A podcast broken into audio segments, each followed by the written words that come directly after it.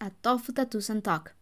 Hoy hablaremos de la leyenda del chupacabras, que es nada más y nada menos un monstruo que chupa la sangre del ganado como un vampiro.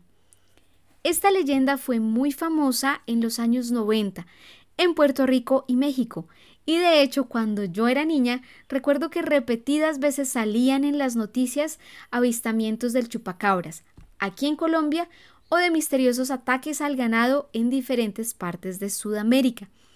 Desde entonces se tienen reportes del chupacabras en Estados Unidos, Latinoamérica e incluso países como Filipinas y Rusia. Su nombre proviene de la forma en que se alimenta de la sangre. Decían que literalmente dejaba a los animales sin una gota de sangre y usualmente atacaba animales domésticos en zonas rurales animales como cabras, vacas, ovejas, entre otros. Algo curioso de la historia del chupacabras es que las descripciones sobre su apariencia varían de un lugar a otro, así que al final nadie sabe realmente cómo luce. Algunos dicen que es una criatura pesada del tamaño de un oso pequeño con espinas desde el cuello hasta la cola. Otros afirman que es un reptil con escamas y espinas, y muchos años se pensó que tal vez era una especie de perro salvaje, algo sobrenatural. Pareciera que el chupacabras fuera un ser de la misma naturaleza del monstruo del lago Ness o de pie grande. Son seres que hacen volar nuestra imaginación y que la carencia de pruebas irrefutables hace que dudemos sobre su existencia. No me pregunten por qué, pero este tipo de historias me encantan y yo creo que deben existir seres así en nuestro mundo. ¿Ustedes qué piensan? En fin, los científicos insisten que la mayoría de avistamientos del chupacabras en realidad han sido avistamientos de coyotes con escabiosis, una enfermedad más conocida como sarna, que es dolorosa para el animal y que causa que se le caiga el pelo y tenga costras en su piel.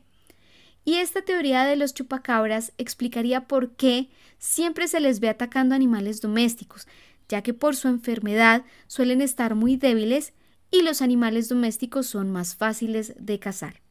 Sin embargo, esto no explica la parte de la leyenda en la que también se cuenta que son feroces vampiros que no dejan ni una gota de sangre en sus víctimas. Buscando un poco más el origen de la historia del chupacabras, creo que convergen varios elementos para crear este ser misterioso. En primer lugar, según la investigación de Benjamin Radford, la descripción del chupacabras realizada por el testigo está basada en la criatura de la película Species, porque al parecer el testigo tuvo la experiencia después de ver la película y esto avivó su imaginación con la criatura que pensó que había visto en la oscuridad.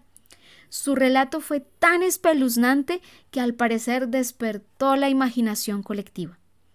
Los avistamientos del chupacabras fueron muy comunes en esta época y había muchos reportes de víctimas. A pesar de todos los reportes, nunca se pudo comprobar la existencia del chupacabras. Un análisis realizado por un veterinario a 300 supuestas víctimas del chupacabras encontró que no habían sido desangradas. Al parecer, los testigos interpretaron la falta de sangre en algún área con una extracción de la misma, cuando otra explicación puede ser que el animal que atacó a la víctima no mordiera una arteria principal o que ésta se desangrara internamente. También es importante destacar que cuando los coyotes atacan, dejan los cuerpos en el sitio y es común que la víctima muera de hemorragia interna, sin que muestre otras heridas, más allá de perforaciones en el cuello.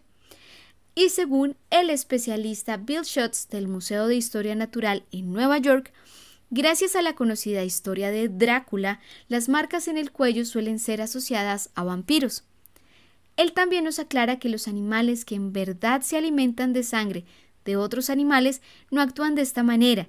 De hecho, los animales que lo hacen obtienen la sangre de la superficie de la piel y no buscan la vena yugular o venas principales.